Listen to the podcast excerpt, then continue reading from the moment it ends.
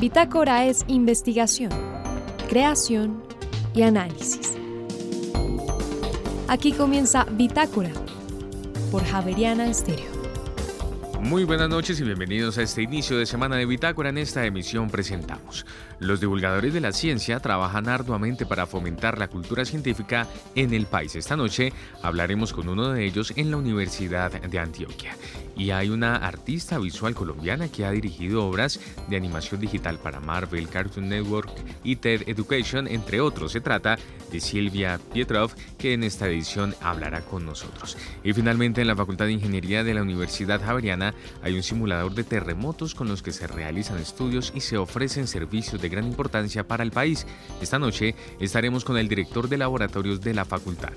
María Fernanda Gutiérrez, José Vicente Arismendi, Laura del Soldaza, Juliana Sánchez y quien les habla Juan Sebastián Ortiz. Estaremos con ustedes durante esta hora de Bitácora. Bienvenidos. Eh, actualmente se está moviendo mucho desde el Ministerio de Ciencia y Tecnología el tema de la divulgación y la apropiación social del conocimiento.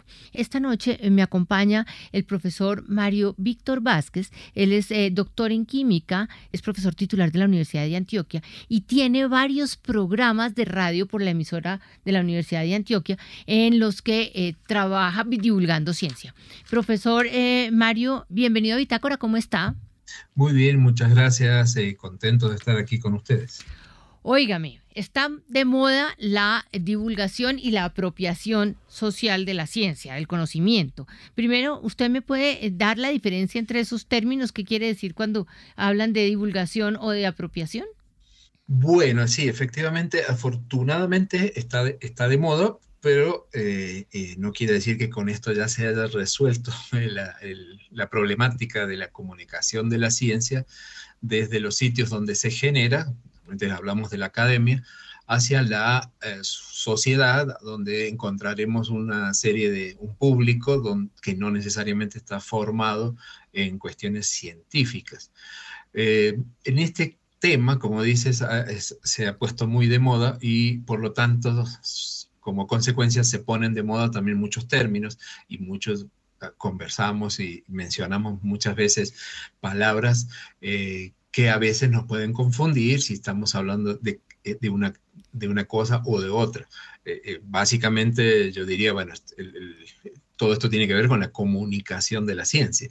Ahora, la comunicación de la ciencia es un ejercicio que se ha hecho sí, desde siempre lo que pasa es que los científicos no, se comunican en un cierto lenguaje que comprenden sus pares en ciertos espacios académicos y no, eh, históricamente, digamos, no ha sido fácil que ese conocimiento llegue a la sociedad. En algunos casos, históricamente, podemos irnos hasta la época de los alquimistas, porque se consideraba que ese tipo de cosas que se hacían eh, requerían eh, mantenerlas bajo secreto, con, con, encriptadas y de que tal manera que nadie se enterara de lo que se hacía ahí adentro. Eh, posteriormente, a nivel de ciencia, siempre nos acostumbramos los científicos que tenemos siempre los espacios donde tenemos que de alguna forma rendir cuenta y, la investigación en sí misma implica que otras personas puedan eh, replicar lo que nosotros hacemos como investigadores científicos. Por lo tanto, esa comunicación siempre se ha dado a, nivel de la comunidad científica. Eh, desde hace unos años, se está eh, generando ese sentimiento de que es necesario que se transmita la información a la sociedad, que se transmita por varias razones, por una cuestión de moral, por una cuestión de que especialmente las entidades públicas, la investigación se hace ah, gracias a los recursos que disponen las, las unidades académicas y esos recursos provienen de, de los aportes de la sociedad. Entonces, es apenas lógico que, que se deba rendir cuenta de lo que se hace en la academia y ahí es donde empieza el problema. Pero también hay otras cuestiones. Se, se, se, se, se, reconoce la importancia de transmitir información para que, por ejemplo, el público pueda tener un espíritu crítico, pueda participar en la toma de decisiones. Y, y, y hay una cosa que es muy clave. Por ejemplo, yo, yo lo menciono muchas veces, que cuando nosotros los investigadores presentamos proyectos para pedir fondos, siempre si tú tomas cualquier proyecto, en, el marco teórico siempre se hace énfasis en que lo que uno quiere hacer va a resolver un problema de la humanidad porque hay mucha gente, porque hay poco alimento, porque falta energía, porque está contaminado. O sea, siempre se, se argumenta una, eh, una cuestión que nos interesa a todos. Sin embargo, una vez que se hace la investigación, ya no le contamos a ese todo eh, lo que hicimos. Ahora, la otra parte que mencionabas, la apropiación social del conocimiento yo, digamos, no, soy un experto en la parte lingüística, pero simplemente lo tomo como literalmente lo que entiendo. Y apropiación social del conocimiento es cuando, a, partir de la comunicación de la ciencia, a partir de la divulgación, es decir, llevar la, ciencia al vulgo, es decir, a, la persona que no está preparada, eh, se consigue es el, ideal de que esa, esa sociedad se apropie, es decir, que, que, ahora haga propio, que comprenda lo, lo, que, le acá, lo que se le dijo y que lo, lo entienda y lo, se, lo, se lo apropie.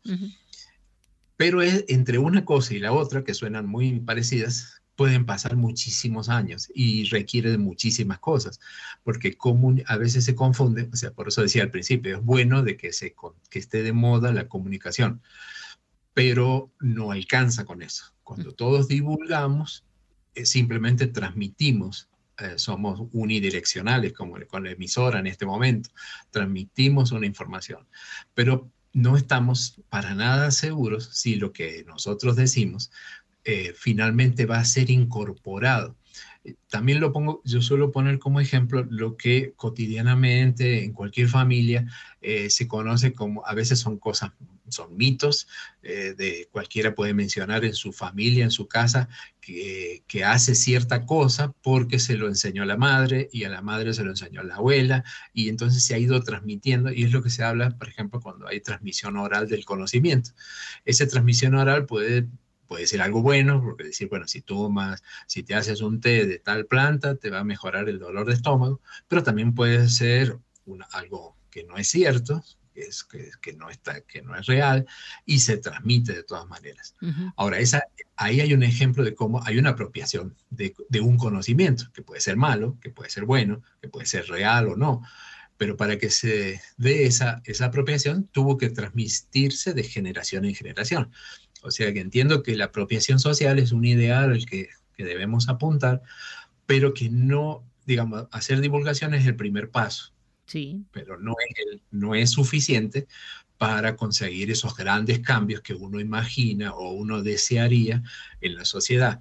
Y el medidor de que no está funcionando esto es cuando ponemos en juego por qué razón la gente cree más en la pseudociencia que en la ciencia. El día que que todas las personas confíen en los científicos y desconfíen en los estafadores o en lo que lo hacen de, sin ánimo de estafar, pero, pero de manera equivocada, tal vez ahí se pueda decir que esa sociedad eh, finalmente se apropió del conocimiento. Ya, ya, Mientras ellos están, no, todavía no, no, nos queda mucho trabajo. Eh, usted trabaja en la Universidad de Antioquia y desde la emisora saca varios programas. Yo he escuchado varios de sus programas y tiene unos serios y tiene unos eh, un poco más divertidos, un poco de humor. ¿Con qué le va mejor? ¿Usted cree que el humor le ayuda a la divulgación de la ciencia o es más fácil eh, trabajar en divulgación en formatos más formales, más serios? Yo creo, bueno, en el, caso nuestro, en la Facultad de Ciencias Exactas y Naturales se caracteriza, creo que es una de las pocas, si no la única facultad de la Universidad de Antioquia, donde hay muchas iniciativas de divulgación científica, donde creo que es donde se concentra la mayor parte. Todas tienen en común de que son realizadas por profesores que lo hacen por, eh, por voluntad, por gusto, pero cada uno lo hacemos con distintos formatos, entonces distintos estilos también. Se hace a través de presentaciones, a través de programas radiales, a través de formato escrito, a, través de formatos de podcast. Y yo creo que todo es válido, o sea, no es que haya una, un medio mejor que el otro. Se consiguen al llegar a distintos públicos, requiere trabajar la información de manera diferente y en el caso nuestro, en el caso mío, eh, le ha puesto al humor porque, porque me resulta más fácil y porque considero que el humor eh, al principio, bueno, lo hacía de manera eh, intuitiva, que decir, bueno, el, espacio del humor es algo que permite abrir puertas y una vez que, que abren la puerta, uno puede hablar de ciencia y que se puede hacer humor aún con, con cosas científicas. El humor, con el humor se pueden decir cosas muy serias, se pueden decir cosas terribles con el humor. Se puede ser hasta agresivo con el humor pero al principio lo hacía de manera intuitiva, pero últimamente eh, tengo más elementos para, para más argumentos, más soporte, porque gracias a estos programas de radio que mencionaba, hemos podido estar en contacto con eh, colegas o científicos de otros países, de Estados Unidos, en Australia también, donde hay eh, mucha gente haciendo investigación sobre el humor y la ciencia, o sea, cómo el humor puede mm, ayudar a, concientizar o a, ciertos temas. Eh, en estos mm, casos en particular, eh, por ejemplo, sobre el calentamiento global. Entonces hay muchas iniciativas que son lúdicas, que son, eh, se, estudia de qué manera el, el humor, los monólogos, pueden resultar mm, útiles para que las personas empiecen a creer más o empiecen a desconfiar de lo, de lo que hemos conocido siempre como las fake news, sobre todo cuando se trata de cuestiones de salud o cuestiones ambientales, hay, hay, mucho, hay mucha gente que está trabajando en esto. Entonces, creo que es, es, interesante, pero digo, no, no, no es que sea una manera mejor que otra, simplemente donde uno se pueda sentir un poco más cómodo. Eh, yo en este momento hago trabajo de, de, divulgación. De hecho, que tomé la decisión de abandonar la, carrera de investigación. Yo soy del área de la electroquímica para dedicarme a este campo porque veo que hay muchísimo trabajo, hay, hay trabajo para todos, mucha gente puede trabajar y lo hacemos desde de la radio, desde formatos de podcast, pero también con eh, audiovisuales, con, con videos, con stand-up comedy, con obras de teatro eh, y con con cuentos escritos eh, en una revista de divulgación que tenemos en la Universidad de Antioquia, con personajes, con caricaturas, es decir, hay, muchísimo, muchísimo por hacer. Y simplemente se, se, tratan de distintas herramientas de comunicación. Entonces, a alguien se le puede Sí, perdón. ¿Usted cómo sabe que está teniendo éxito? Es decir, porque uno no puede medir eh, eh, audiencia, o no puede medir apropiación. Eh, ¿cómo, ¿Cómo mm, le pone el termómetro a esta actividad? Sí, sí, ese tema es, es, es, importante, por eso, por ahora, la mayor parte del trabajo está concentrado en generar esos productos de apropiación social del conocimiento. Cuando, por ejemplo, algún grupo de investigación nos contrata para hacerlo, nosotros lo generamos, lo preparamos, pero no, como decía al principio, no alcanza con tener el producto y, ponerlo en juego, sino que hay que buscar la manera de, evaluar su, su eficiencia. Eso es complicado, es complicado y sobre todo cuando estamos hablando de que habría que, habría que medir a largo, mediano y largo plazo. En algunos casos, para algunos grupos de investigación que hemos trabajado, se han empleado herramientas de, evaluaciones pre y post eh, eh, producto, porque digamos, no es que la, la apropiación no se consigue con un producto sobre un tema. La apropiación implica una estrategia de comunicación y ahí puede haber muchas cosas, porque no se llega a todo el público de igual manera, no todo el público es igual. Entonces hay que diseñar eh, distintas estrategias. Nosotros, por ejemplo, desde, desde un semillero de investigación que tenemos con el profesor José David Ruiz, eh, eh, generamos una encuesta, o digamos, adaptamos una encuesta que ya era de un trabajo, de una investigación que se hizo en Corea del Sur, adaptamos una encuesta a nuestro medio para evaluar cómo es la percepción de la ciencia en la comunidad. Y entonces, de ahí ese, trabajo se está, se está llevando a cabo. Vamos a sacar seguramente conclusiones o interesantes sobre lo que la gente cree que sabe de ciencia, lo que la gente efectivamente sabe de ciencia. Entonces hay que buscar herramientas de medición, ¿no? Este es un, una partecita. Y lo que usted oye, lo que usted oye por ahí a los alrededores de la universidad es que es más fácil o les va mejor con el humor.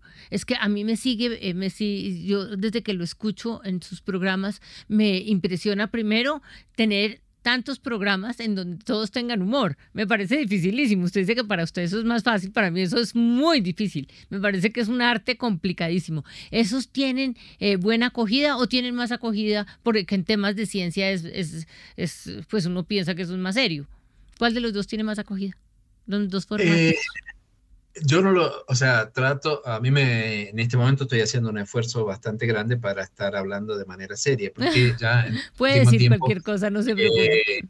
me, me, he acostumbrado. Lo que pasa es que en el caso personal tiene mucho que ver también el, la, la relación con la docencia, ¿no? Entonces, ¿qué, recursos usamos como docentes con nuestros estudiantes cuando tenemos que eh, animarlos a que estudien algo, que eh, comprendan algo que a lo mejor puede ser un tanto pesado o aburrido? En ese caso, en lo personal, a mí me ha ido bien o, me, he sentido cómodo tratando de hacer que las clases se parezcan cada vez más a, un, espectáculo. Y realmente es como una puesta en escena, los docentes hacemos una puesta en escena cada vez que damos clases y eso eh, nos llevó por curiosidad hace unos, tiempos, hace unos años a, ensayar, porque a su vez los estudiantes tienen mucha creatividad, los estudiantes son capaces de hacer, eh, de tomar un tema eh, muy álgido, muy pesado y convertirlo en algo divertido. Y eso primero fue por curiosidad, descubrir que se pueden hacer muchas cosas. me ha tocado el caso de estudiantes que, han hecho títeres con con artículos científicos. Mm. Entonces, bueno, hay, hay mucha creatividad y nosotros, al menos en, la parte de ciencias, ciencias químicas, hemos sido a veces bastante rígidos y un tanto bastante aburridos y se considera que, o sea, que solo se puede, se tiene que hablar de esas cosas de manera seria. Pero normalmente uno, yo creo que cuando te sientes cómodo, eh, cuando uno pasa un buen rato en, algo, eh, se, se, le queda grabado. Y, me parece que usar esos recursos para que la gente se sienta bien y que además se, se quite el mito de que hacer reír es, es, una cosa que es poco, poco seria y que por lo tanto lo que uno diga van a ser bromas y chistes que sin mucha eh, profundidad. En realidad, el espacio ese es, una, es para sentirse bien, aún hablando de ciencia. Uno no necesita estar haciendo los mismos chistes todo el tiempo, sino que puede conocer la vida de los científicos, después de todos los seres humanos como somos nosotros, con errores, con, con cosas buenas, y de alguna forma a disminuir esa brecha que se piensa entre el científico allá en su pedestal y la gente del común. Nosotros, y, sabes que con, también con el profesor José Ruiz nos encargamos de una campaña terriblemente efectiva para quitar ese mito y nosotros justamente eh, hacemos obras o tenemos algunos productos donde adoptamos justamente la posición esa que tanto criticamos, nosotros nos la personificamos para que se note bien lo, que decimos. Yo creo que en la medida que acerquemos esa, esa, esa brecha, la disminuyamos, va a ser mucho más fácil eh, que para que la gente crea y confíe en lo que se hace en ciencia y para que los científicos se bajen un ratito del pedestal, porque tampoco es que la historia empezó con nosotros, nosotros somos los continuadores de esa historia. Profesor Mario Víctor, yo lo felicito, lo felicito, lo admiro muchísimo porque es que ustedes, como dicen los chinos por ahí, usted es un duro eh, divulgando ciencia en la Universidad de Antioquia. ¿Me cuenta cuál es su canal aquí como para la cuñita? Eh, hay varios, hay varios sitios. tiene varios? en el canal de YouTube nos pueden buscar como con Químico Media. Químico Media es con con Q y con K, la segunda, para, para, mezclarlos un poco. Y también en, bueno, leer, leer la, en la revista Experimenta de la universidad, que también se puede leer en línea. Y tenemos podcast donde hablamos de filosofía de la ciencia con el profe José David, que se llama El Último Café, que está en Spotify y en todas las plataformas. Y también tenemos otro, otro podcast que son los, los misteriosos R y R, que son estos personajes a los que hacía referencia recién y los programas de radio que también se pueden escuchar en el canal de, de YouTube de Químico Media. Bueno, como verán, veremos todos que usted dedica totalmente su tiempo a esto, cosa que creo que el país se lo va a agradecer, porque necesitamos mucha divulgación. Muchas, muchas gracias y por acá pendientes de usted. Claro que sí, muchas gracias y hasta que podamos seguir haciendo cosas juntos. Muchas gracias.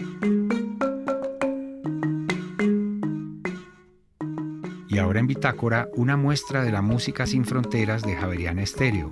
País Burkina Faso. Intérprete Gavin Davide.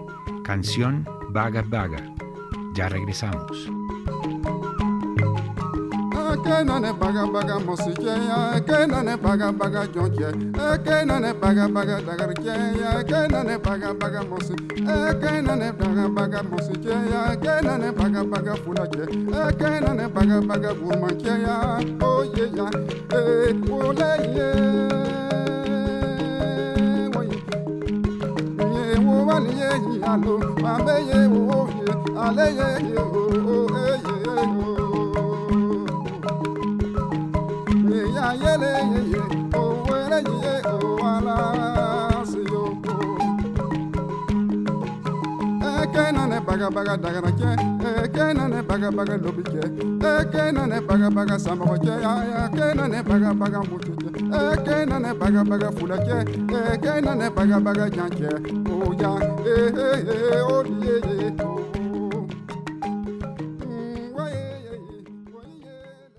Cuando a uno le dicen animación visual, piensa en Marvel, en Nickelodeon, en eh, Cartoon Network.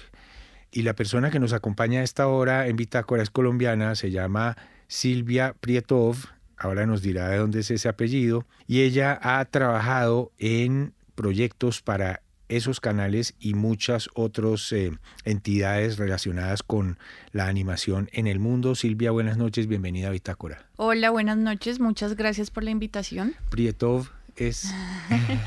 Prietov es un Frankenstein del apellido Prieto de Boyacá, con la B pequeña de mi segundo apellido, porque hay una película argentina famosa que se llama Silvia Prieto y me acabaron en redes, entonces me tocó inventarme otro apellido. Claro, y suena raro. Suena ruso, suena elegante, me, me, quedó gustando.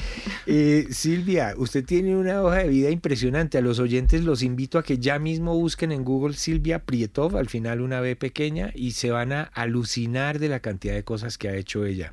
Usted hizo algunos trabajos para Marvel. Uh -huh. Háblenos de eso.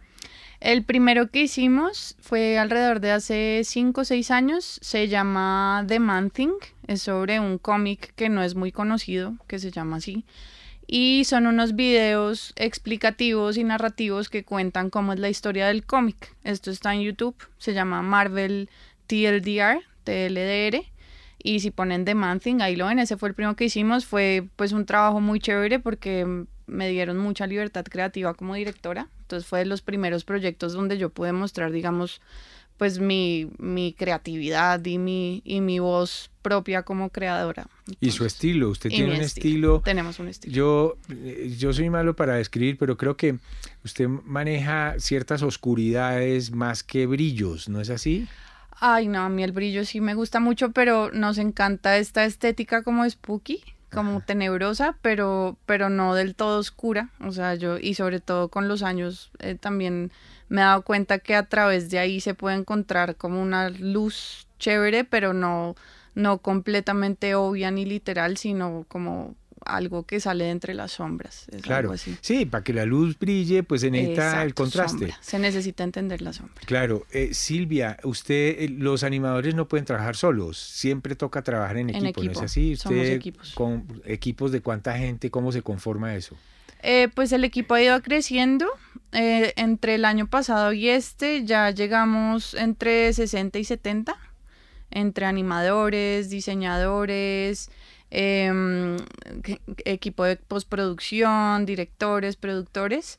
Hay gente que trabaja sola, no sé cómo hacen, eh, pero pues de las cosas que a mí se me hacen más bonitas y enriquecedoras de la animación es justo eso, que se necesita un equipo y pues detrás de Lucy, que es nuestro estudio, hay un equipo de artistas increíbles.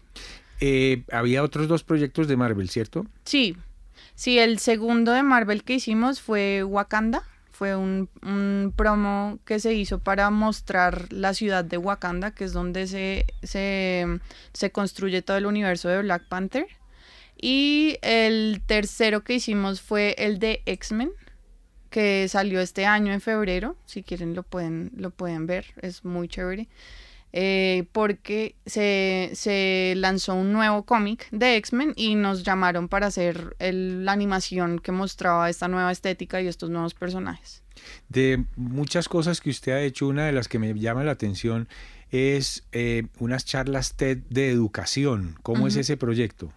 Es una TED Education o TED, es una rama de TED Talks donde contratan por distintos temas, contratan a un educador experto en el tema hacen como un ensayo sobre este tema, puede ser por ejemplo Frankenstein, hacen de literatura, de cosas históricas y luego contratan a un director o directora de animación que ejecute como la narrativa visual en animación de estas narraciones.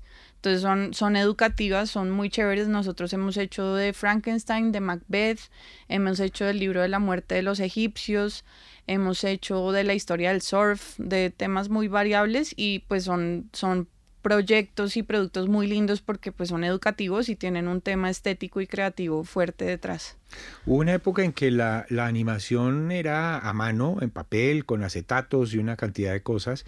Después llegó el computador, eh, pero de nuevo había que estar físicamente en unos talleres, eran una especie como de galpones llenos de computadores. Hoy ya me imagino que eso no es así.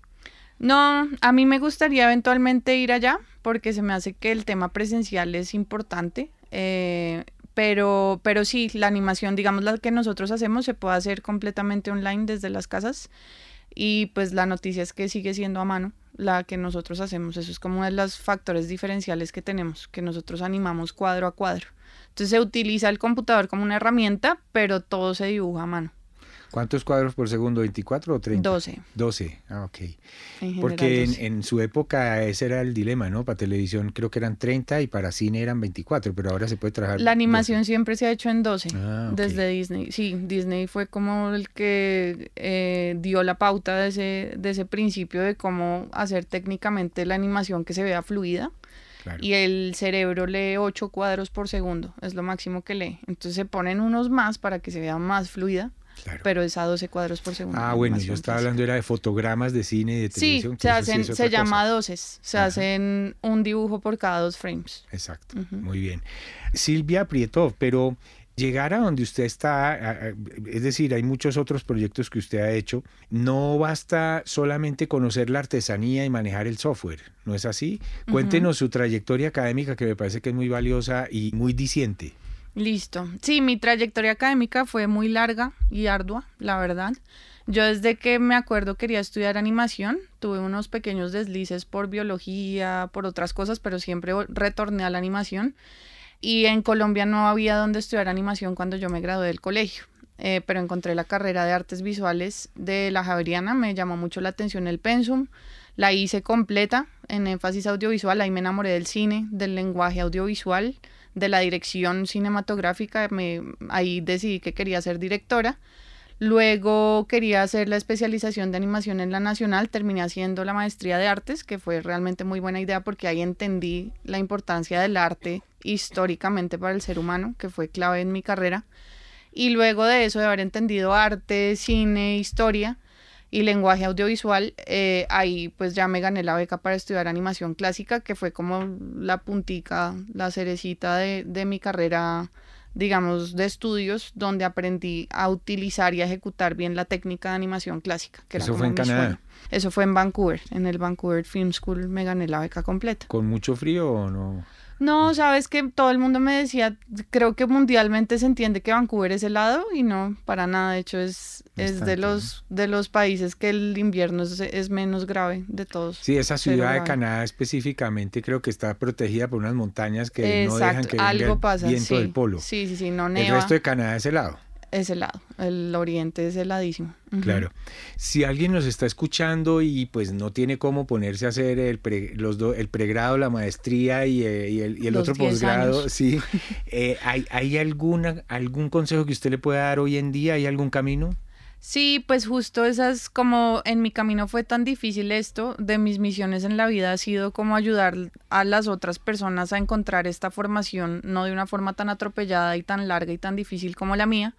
Y justo ahorita Lucy está haciendo una colaboración con Casa Tinta, que es un, los que no conozcan, es un centro cultural muy chévere que siempre ha hecho talleres de ilustración y ciclos. Y abrimos la rama de animación. Entonces estamos haciendo talleres y ciclos de animación. Este semestre que viene se abre el primer ciclo de animación de siete talleres súper completos que vamos a enseñar producción, diseño, animación, dirección etcétera, con talleristas que algún, la mayoría son del equipo de Lucy, expertos, y invitados internacionales como Patricio Plaza, que es un director argentino increíble. Y bueno, pues va a estar chévere y va a ser una formación completa en español. Eh, puede ser presencial online, cosas que realmente pues no han existido y son una gran ventaja si uno le interesa la animación y quiere empezar como su carrera.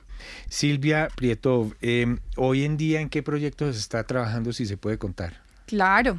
Hoy en día, eh, digamos que nosotros tenemos dos ramas, los proyectos para clientes, que son los que nos dan de comer, y los proyectos propios. ¿Esos de comer son que comerciales, por ejemplo? A mí no me gusta lo comercial mucho, la, publicidad, de huido despavoridamente siempre, a no ser que me contraten por nuestro como por nuestra estética y los universos que construimos, pero así que nos metamos a hacerle caso a un cliente para vender un producto y nos desgastemos en el camino. Sí, para dibujar un maicito o un champú o algo así, no. No, no, no. Entonces, ¿cuáles son los clientes que le dan de comer? Eh, por ejemplo, ahorita nos están dando de comer un proyecto muy lindo que se llama Los Niños del Agua, que es de una directora em, chilena que se llama Joy Peros, con su esposo, que es el productor de la serie que se llama Silvain, y eh, en conjunto con Señal Colombia y es un proyecto que busca salvar el agua en el mundo y contado a través de los niños de distintas culturas y países y nosotros hacemos los fragmentos animados. Estamos haciendo el piloto de una serie de Estados Unidos que se llama Welcome to Kinkyville y también de los proyectos propios que no son los que nos dan de comer, sino los que nos muestran al mundo nuestro lenguaje, nuestro universo, lo que queremos contar, lo que construimos, que siempre para mí va enlazado a mostrar nuestro realismo mágico y nuestra cultura de una forma no cliché.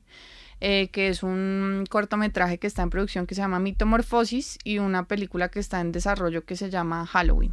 Los dos pues creados por mí, pero pues con un equipo detrás muy talentoso y muy interesante. El estudio se llama Lucy. Lucy Animation Studio. Ok, les quiero decir a los oyentes, una cosa es escucharla y otra cosa es ver lo que hace. Entren ya mismo a Google y buscan, bien sea Silvia Prietov o Lucy Animation Studio. Studio y también en Instagram. Eh, y allá hay muestras del trabajo y verán el nivel de la invitada que tuvimos esta noche en Bitácora. Silvia, muchas gracias y bienvenida siempre. Muchas gracias, José. Un placer estar acá y cuando quieran vuelvo. En Javeriana Stereo, el trino del día.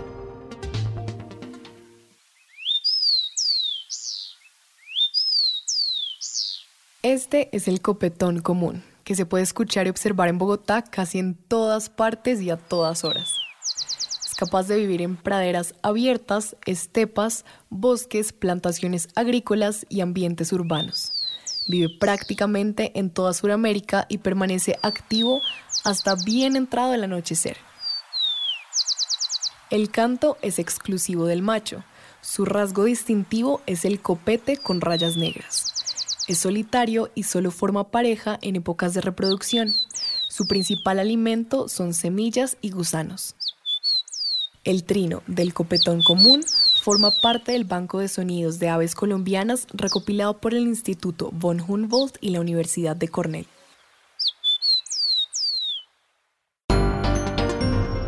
Bitácora es investigación, creación y análisis. Bitácora, de lunes a jueves de 8 a 9 de la noche por Javeriana Stereo. Los terremotos, una de las cosas que uno no sabe ni por qué pasan ni cómo suceden, pero hay gente que los estudia. La Universidad Javeriana tiene una mesa sísmica o simuladora de terremotos y esta noche invitamos al profesor Jesse Alvarado. Él es el director de laboratorios de la Facultad de Ingeniería, pero además es el que es encargado, es ingeniero civil con un doctorado en Ingeniería de la Construcción y Gestión de Proyectos y es la persona encargada de manejar esta mesa sísmica. Profesor Alvarado, bienvenido a Bitácora, ¿cómo le va? Muy bien, María Fernanda, buenas noches a todos y mil gracias por, por la invitación. Óigame, la universidad hace pocos años terminó de construir este edificio de ingeniería que es una súper obra, pero cuando uno entra, lo, de las cosas que más le impactan es este espacio dedicado a estudiar terremotos. Cuénteme usted qué es en realidad. Pues María Fernanda, mm, como muy bien dices, pues la, la Facultad de Ingeniería hace ya unos dos años eh, estrenamos nuestro nuevo edificio de laboratorios. Es un edificio de 14 milímetros cuadrados y es un edificio pensado exclusivamente para dar soporte a la docencia, a la investigación y al servicio en todo lo que tiene que ver con necesidades de ingeniería. En particular, nosotros siempre contamos que, tenemos un edificio, no, es un edificio, son dos. ¿Y por qué digo que son dos, María Fernanda? Y es que tenemos algo que se llama el laboratorio de estructuras y ese laboratorio de estructuras está adentro, está inmerso dentro de esa torre de color bronce que todos podemos ver aquí en, nuestro campus, ¿no? Y que, bueno, no solo en nuestro campus, sino que resalta en todo Bogotá. Y, hablamos de dos edificios porque específicamente todo lo que ocurre en este laboratorio de estructuras no puede llegar a sentirlo, la, no puede llegar a sentirlo la torre. Nosotros, eh, nosotros lo, solemos comentar que eh, jugamos, ¿no es cierto?, a producir grandes desplazamientos, a jugar con importantes cargas en este laboratorio de estructuras. Y eso significa que todo lo que nosotros hagamos aquí no debe sentirlo una torre de laboratorios que tiene, por ejemplo, en sus diferentes pisos eh, equipos de tecnología óptica, microscopios, etcétera, de alta precisión, que, que de repente si sienten algún movimiento que nosotros tenemos por allá abajo, pues dejaríamos eh, sin validez algunas de las, de las de las de los fenómenos que estamos estudiando en los pisos altos del edificio. Entonces, eso es María Fernanda, tenemos un, un edificio dentro de esta dentro de esta gran torre de laboratorios, que es nuestro laboratorio de estructuras, es el laboratorio de estructuras más grande de Colombia, mm, con la mejor tecnología que existe prácticamente en Latinoamérica, uno de los más grandes que existen en Latinoamérica. Eh, estamos hablando de, una, de un espacio de más de 800 metros cuadrados, eh, en donde nosotros a voluntad podemos construir modelos a escala real. Lo más grande que podemos construir son edificios de hasta tres pisos. También podemos estudiar eh, materiales, digamos, construidos con componentes a, a, escalas nanométricas.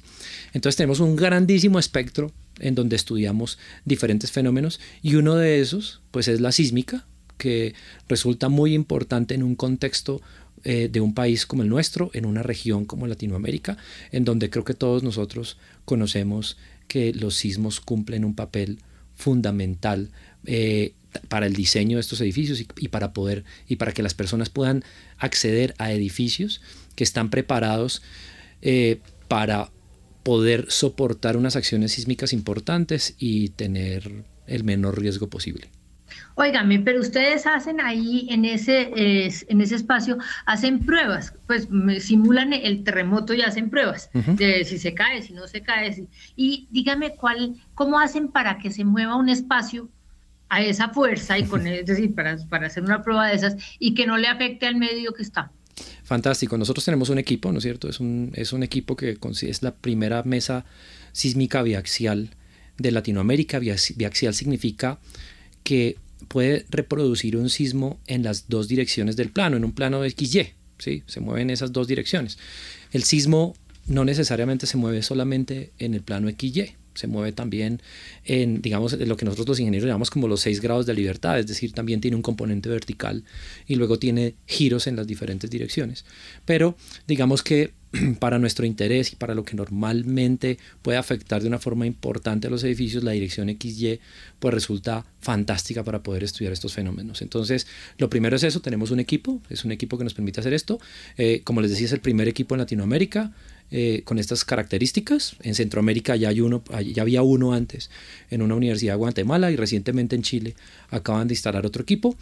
Eh, es un equipo que tiene unas características de 3 metros por 3 metros en planta, nos permite no ensayar exactamente modelos o edificios a escala real, quizás algunos modelos a escala real, pero sí edificios a una escala reducida, pero una escala reducida importantísima, una escala reducida a 1 a 2, ¿no es cierto? Estamos dividiendo, digamos, si, tenemos un edificio, no sé, de 5 metros de altura, pues lo representaríamos en una, con una altura máxima, una altura máxima perdón, de 2 metros y medio, que es una escala fantástica para poder estudiar este tipo de fenómenos. Eh, es una mesa que puede llegar a aceleraciones muy grandes, incluso alejadas de las, de las aplicaciones de la ingeniería sísmica y tiene una capacidad de poder modelos, mover, mover modelos de hasta 10 toneladas. Entonces, nada, eso es como, tenemos un equipo que representa eso. Si comparamos eso con otros equipos que existen en el país, en el país existen varias mesas eh, uniaxiales, es decir, que van en una sola dirección. Eh, cabe resaltar por dimensiones, por ejemplo, la Universidad de los Andes, que ya lleva unos años con ese equipo, que es un, equipo unidireccional, y el, y, de la Universidad de AFIT, que también es un equipo unidireccional, y luego ya, digamos que son de grandes dimensiones, y luego ya de pequeñas dimensiones, nosotros ya teníamos una de un metro y medio que era unidireccional, que la tenemos ya hace, hace no menos de 10 años, y otras universidades que también tienen este tipo de, este tipo de equipos. Y todo eso va respaldado porque la magia del movimiento uno la consigue en estos equipos con aceite hidráulico altísimas presiones. Y, con, y, la presión es importante, pero lo que más importa aquí es el caudal. ¿Qué tanto, ¿Qué tanto caudal es capaz de mover unas bombas que yo tengo para que esa mesa pueda responder frente a cualquier señal sísmica que nosotros podemos utilizar? Y nosotros tenemos una capacidad, de, el número exacto son 300 galones por minuto que ya muchas universidades en el mundo que se dedican a estudiar estos fenómenos desearían tener. ¿sí? Entonces, aquí parte del mensaje es que tenemos un laboratorio destinado a la ingeniería sísmica para dar continuidad a todo el trabajo que los jesuitas han, hecho alrededor de, de, decenas de, años, desde hace muchos años, y que nosotros pues queremos perdurar aquí en esta universidad teniendo el laboratorio de ingeniería sísmica que al día de hoy es el más importante de este país y uno de los más importantes de Latinoamérica. deme un ejemplo de un estudio que ustedes hayan hecho, como que sienta uno que se le acerca a lo que uno vive en su vida normal. Pues María Fernanda, mira, eh, ahorita nosotros con el profesor Daniel Ruiz hemos sido los profesores que hemos liderado desde la Facultad de Ingeniería el desarrollo de la planta física. Eh, junto con todos los profesores, pero digamos nosotros teníamos un papel representativo, y Daniel en este momento está haciendo su tesis de doctorado. Y la tesis de doctorado de Daniel consiste en plantear alternativas de refuerzo sísmico para edificaciones construidas con tierra, edificaciones construidas con tapia pisada. Eh, las mejores, los mejores ejemplos de tapia pisada hay uno que seguramente la, audiencia conoce muy bien y es Barichara, ¿no es cierto? La arquitectura de Barichara está toda resuelta con edificaciones que se construyen con tierra. Aquí en Bogotá tenemos un ejemplo muy claro y es el, barrio de la Candelaria, ¿no es cierto? Todo construido también con este tipo de, con este tipo de material. Y eh, pues resulta que como se imaginarán, hay gran cantidad de estas edificaciones que son patrimonio arquitectónico de nuestro país. Eh, esa fue la técnica de construcción que en la colonia llegó aquí a Colombia traída por los españoles, entonces tenemos una gran cantidad de iglesias, palacios, viviendas muy importantes que están resueltas con este material.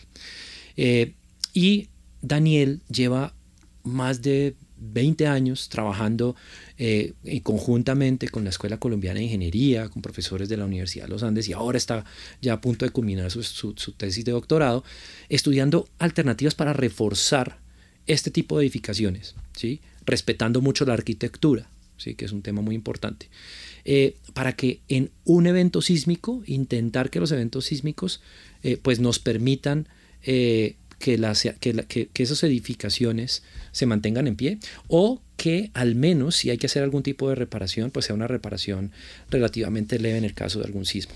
Entonces, ese es el estudio más importante que hemos desarrollado hasta el momento, en donde Daniel ya planteó una alternativa de reforzamiento sísmico con platinas metálicas muy delgadas en las dos direcciones y por cara y por las dos caras de estos grandes muros que se construyen en tierra y los resultados han sido fantásticos. Nosotros hablamos en ingeniería de un concepto que se llama capacidad de utilidad o capacidad de disipación de energía y un muro, de, un muro sin este tipo de refuerzo simplemente no tiene capacidad de disipar esa energía, que significa de coger esa energía que viene en el sismo, ¿no es cierto?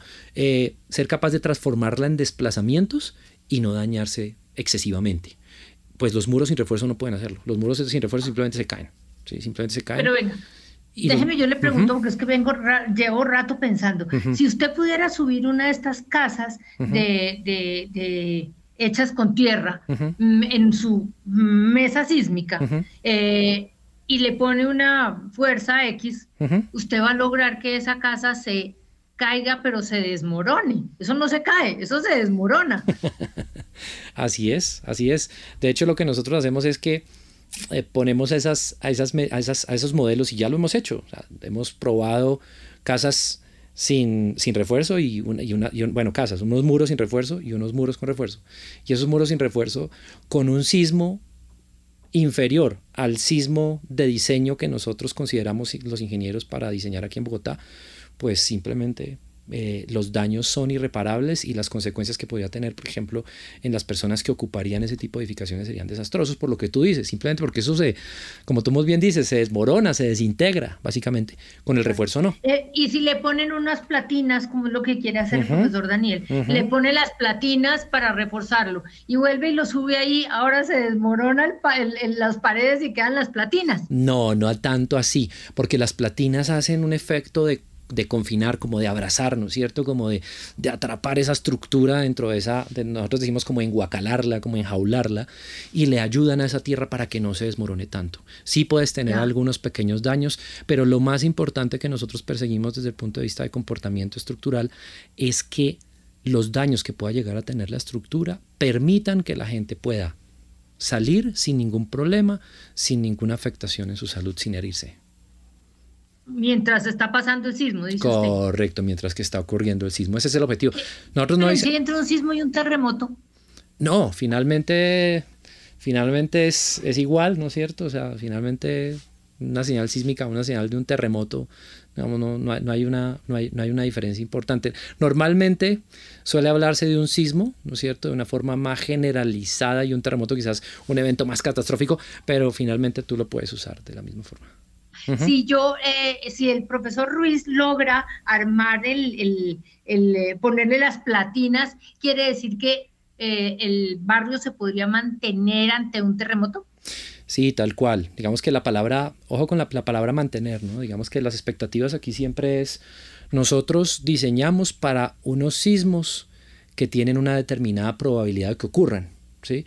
Pero si nosotros siempre estuviésemos pensando en que cualquier sismo va a, ser capaz de eh, mantener la integridad absoluta del sistema de, de nuestra estructura, eso es imposible, y eso prácticamente no, no va a ocurrir, entre otras cosas porque haría todos los sistemas tremendamente costosos. Entonces, eh, nosotros lo que buscamos es lo que te decía un rato, oye, que la gente frente a eventos con alta probabilidad pueda salvar su vida, cuidar su integridad, poder salir y que los daños en lo posible sean, sean, sean controlados. y efectivamente sí, eso es lo que nosotros buscamos y que esa alternativa implique, por ejemplo, que barrios como el que te estamos contando, edificaciones patrimoniales, incluso la nueva construcción que se está planteando desarrollar alrededor del mundo con tierra, porque si lo pensamos, María Fernanda, la tierra es un material tremendamente sostenible. Tú coges la tierra, la demueres de un edificio y te la llevas y puedes construir otro edificio igual no como de repente otro tipo de materiales que pueden representar algún tipo de, desperdicio, ¿no es cierto? Algo de material que no puedes llegar a, reciclar. Entonces, esta alternativa alrededor del mundo se está volviendo muy sostenible. De hecho, eh, hace, hace, un, hace, un, par de meses tuvimos una noticia tremenda con Daniel en un proyecto en el que nos dos participamos con, con la Unión Europea, en donde fíjate que por tener este tipo de equipos que nos permiten simular terremotos aquí en el país, de Europa ya nos miran para poder desarrollar proyectos con ellos aquí y nos ganamos el proyecto. Y entonces vamos a hacer un montón de ensayos de Europa, aquí en Colombia, ¿sí?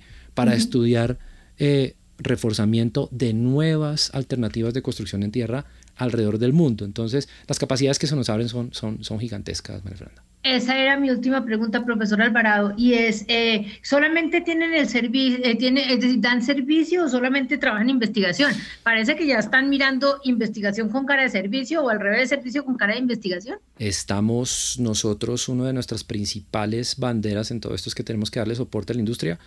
La industria aquí en Colombia ya no solo en tierra, sino por ejemplo a nivel de nuevas... Eh, nuevos sistemas constructivos, nuevos materiales, etcétera, nuestra norma exige que para poder construir en las mismas condiciones que con los sistemas tradicionales, tú tienes que venir a los laboratorios y poder ensayar, poder testear todas estas nuevas estructuras y efectivamente servicios nosotros prestamos a las industrias para que vengan y puedan simular sus soluciones, por ejemplo, de prefabricación en esta mesa y poder dar confianza a las entidades que regulan, en particular, por ejemplo, la Asociación de Ingeniería Sísmica, las entidades que regulan, poder dar confianza que esos sistemas funcionen frente a lo que nosotros consideramos las acciones sísmicas normales que pueden ocurrir aquí en, en el país. Entonces, sí, todo esto lo estamos volcando a esto, todo es un proceso y efectivamente, María Fernanda, estamos trabajando ya con la industria en esto.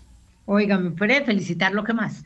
Usted, si usted tuviera todo eso, usted solito se volvería súper rico, porque esto debe dar plata como, es, como servicio, como oferta. Pero ah, independientemente de eso, me parece que es un punto importantísimo de unión de la universidad con la industria. Sí, es un, De la investigación con la práctica, es un proceso, con la realidad, con lo que está viviendo la industria. Es un proceso y esperamos realmente, claro, esto requiere inversión de las empresas, estos, estas, estas inversiones que ha hecho la universidad son caras, esto hay que mantenerlo, ¿sí? Y eh, también obviamente la, la, disposición también del gobierno para que todo este tipo de proyectos se puedan desarrollar.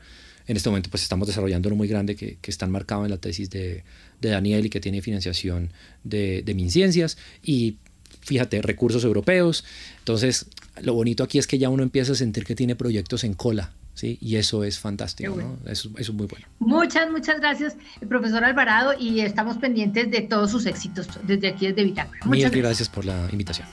Y antes de finalizar esta emisión de Bitácora, les tenemos 13 recomendaciones culturales para que ustedes se programen con nosotros durante la jornada de mañana. Iniciamos nuestra agenda con el espacio La Navidad se vive con arte a la calle una oportunidad para visibilizar la labor de los artistas del espacio público. Son alrededor de 50 artistas con diversas propuestas entre las que se destacan espectáculos de teatro y circo. Recuerde, desde las 11 de la mañana en el Parque Nacional. Y por otro lado, los invitamos a la clausura de la edición número 20 del Festival Bogotá Short Film, una plataforma que busca potenciar el desarrollo de nuevos talentos audiovisuales para expandir y fortalecer la producción, consumo y fortalecimiento de los formatos cortos en todas sus vertientes desde las 5 y 30 de la tarde en la sala capital de la Cinemateca de Bogotá. Y finalmente sobre las 8 de la noche se realizará un taller de entrenamientos con técnicas de danza contemporánea, un espacio que estará dirigido por la Cámara de Danza Comunidad, un colectivo que surge de la necesidad investigativa que aborda lo físico, espiritual y energético del danzante. Recuerde a las 8 de la noche en la Casona de la Danza. Y así llegamos al final de esta emisión de Bitácora. ustedes muchas gracias por haber estado con nosotros. Los invitamos a que continúen en Javeriana en. Ya está listo Juan Carlos Valencia y Jazz del Mundo. Que tengan todos ustedes un feliz inicio de semana.